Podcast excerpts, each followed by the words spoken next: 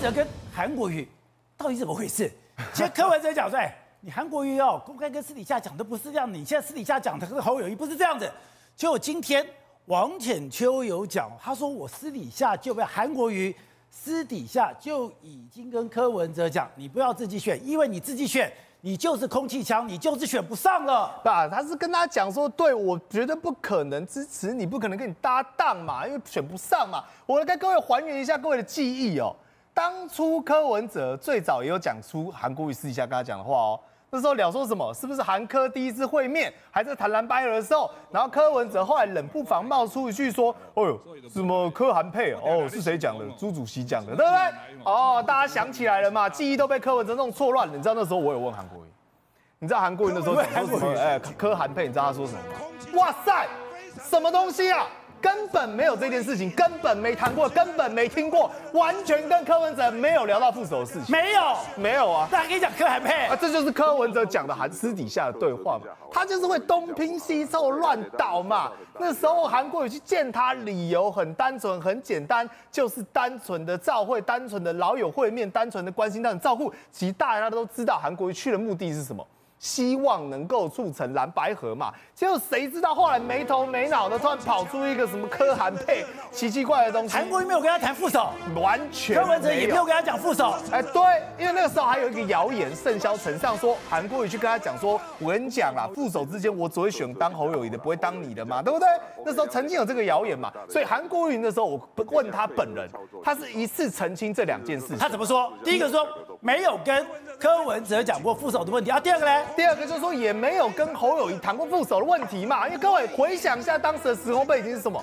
他要做公亲嘛，那时候朱立伦还气噗噗说要找他当副主席嘛，说他是这个我们国民党代表嘛。韩国瑜那个时候高度是什么？没有啊，我只是单纯一个公正客观第三方，我来撮合你们两个嘛，所以一次澄清这两件事情。所以各位从那个时候，韩国瑜就已经很清楚明白一个点，你不能跟柯文哲私底下乱讲话，他会把你改编啊。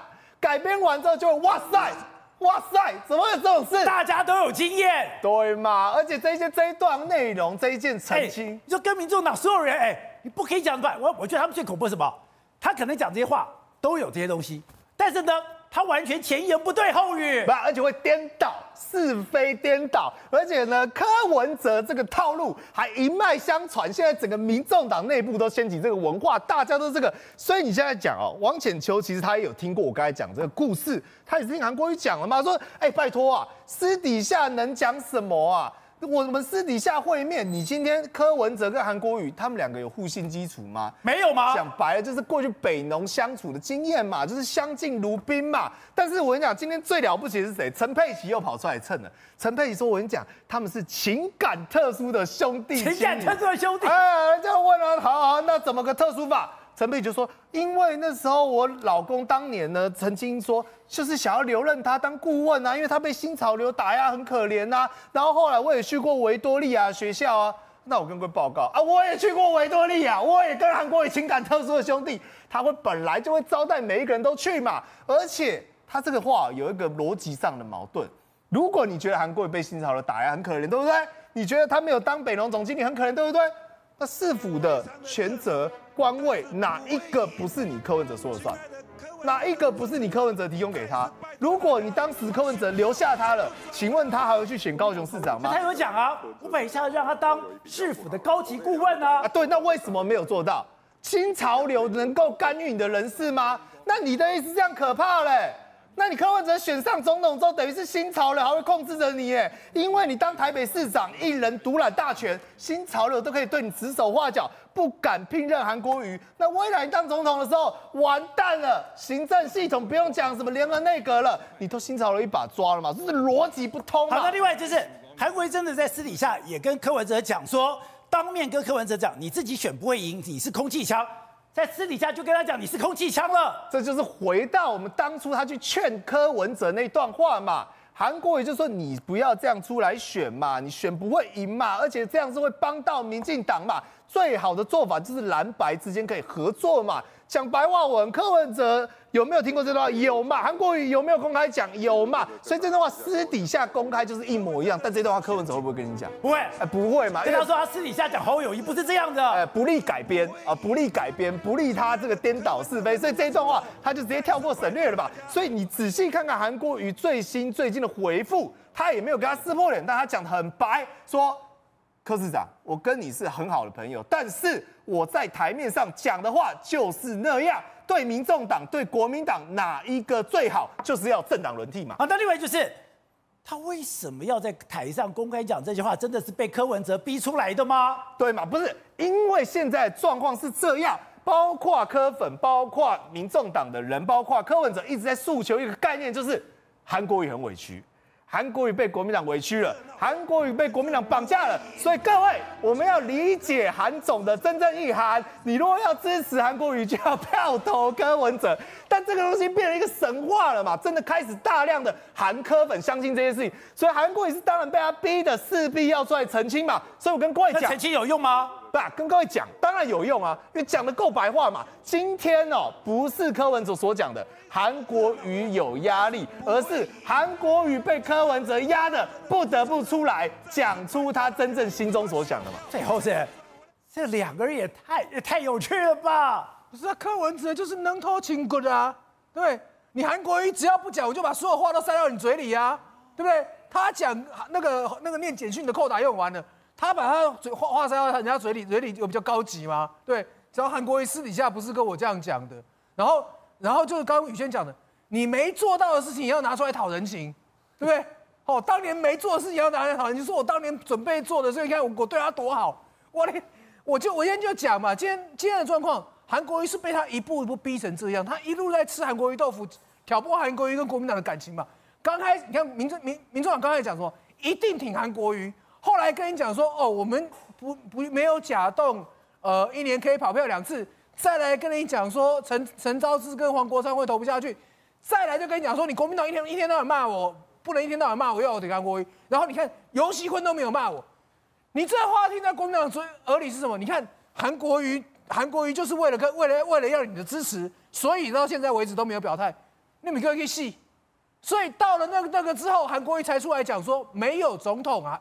柯文哲，好、哦、院长韩国瑜这件事情，他是在这个之后才讲的。因为你用游锡坤去逼他的时候，就变成说，你让人家觉得说，你韩国瑜都为了自己，没有没有为为没有为大家。你为了要院长位置，不敢得罪柯文哲，所以才逼出那一句话，之后才有空气箱。空气箱完了之后，他还不够，他还再次压豆腐，讲说韩国瑜私底下讲的不一样。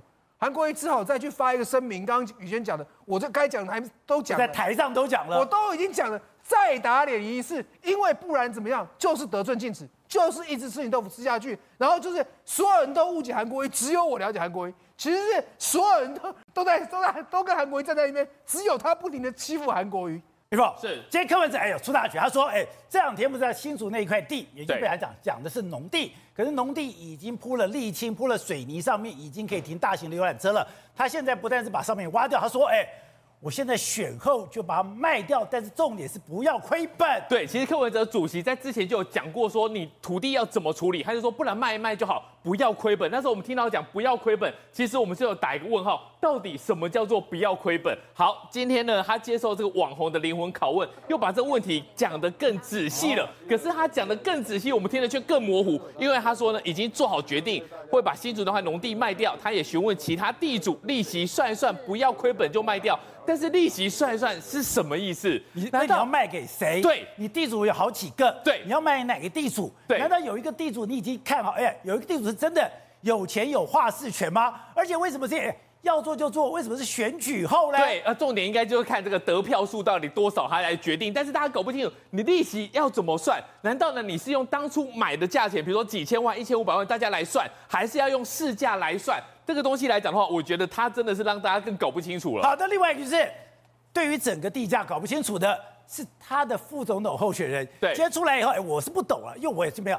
今天在中山区有一个六平的套房，价格它是写六千八百块，对，可是重点是那里一个套房六平的套房要一万五千块。对，民众党今的的总统候选人跟副总统候选人都接受灵魂拷问。好，在这个脱口秀灵魂拷问里面，他讲说六平大小的一个套房，然后呢，它的地点是在哪里？是在松江南京站四楼的公寓，公寓就是等于没有电梯了嘛。哦、可是他讲出来六千八百元的时候呢，全场。愤怒的叫出来，为什么有叫？你如果在台北生活过，你如果自己租过房子，六千八，我可以清楚的告诉大家，你现在去上那些数字网上的租屋网，六千八没有任何的物件，六千八只有什么停车位。坡道平面停车位会有六千八的一个，根本不可能。所以呢，公布答案的时候呢，是一万五千元，一万五千元。你说吴欣怡还怎么讲？在台北松江南京站，而且是老公寓的四楼，四楼虽然讲说它是有采光，六平大而已，要一万五千块。对，要一万五千块。所以吴欣颖那个时候呢，其实他讲出六千八的时候，全场是生气的。为什么？因为表示你跟我们的距离。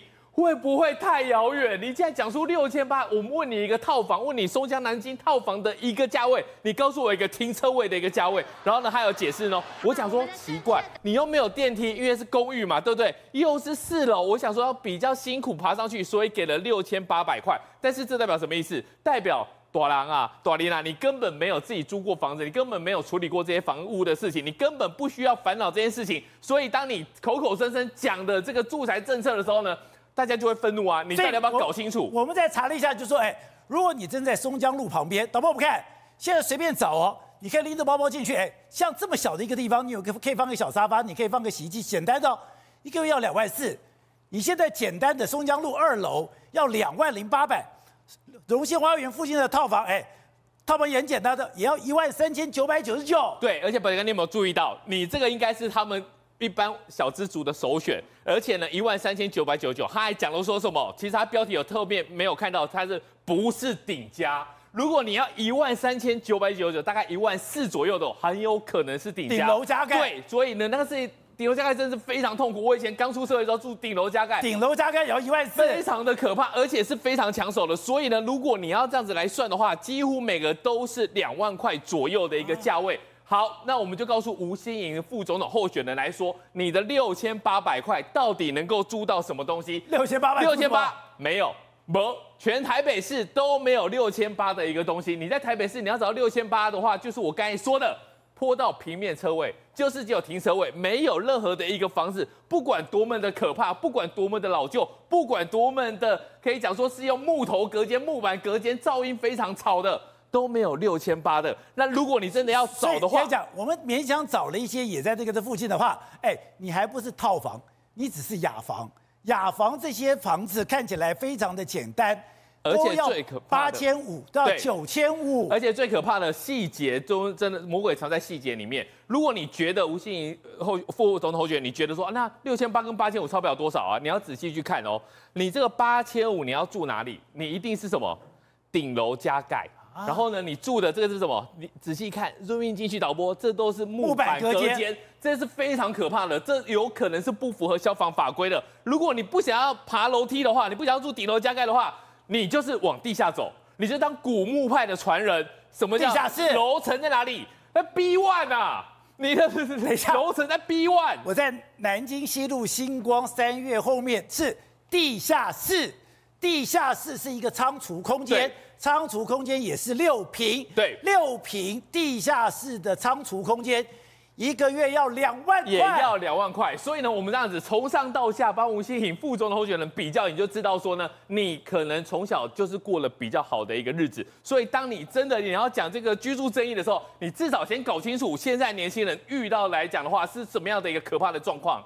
所以。现在房租这么贵，房租贵，房价更可怕。现在来讲的话，有这个是房仲品牌来来算，你在台北市要买一个房子，大楼大概平均哦，这是平均哦，大概两千零五两千九百零五万元，你的月薪要多少？要二十一万。所以你说现在来讲，不管是租房子买房子都很痛苦。好，瑞德，可是大家一直在讲说，哎，我新竹那块地，新竹那块地，可是今天柯文哲在讲啊，我要卖掉啊，而且我用原价，不过加利息卖掉。呃，事实上呢，那么如果真的有心要赶快处理到这个土地的话呢，那为什么一定要选完再处理呀？现在就马上就可以处理了嘛，何必等到选完才要处理呢？那么柯文哲呢，完全没有真正要卖地的这个相关的这个诚意嘛？为什么？他嘴巴都讲都卖了。因为要跟各位讲，那么柯文哲的前提是，第一不可以亏本，你知道吗？不可以。请问一下，那你要买卖原价吗？你要卖这个一千？我记得二二零零八年的时候，他们是买一千五百万嘛，然后呢不可以亏本。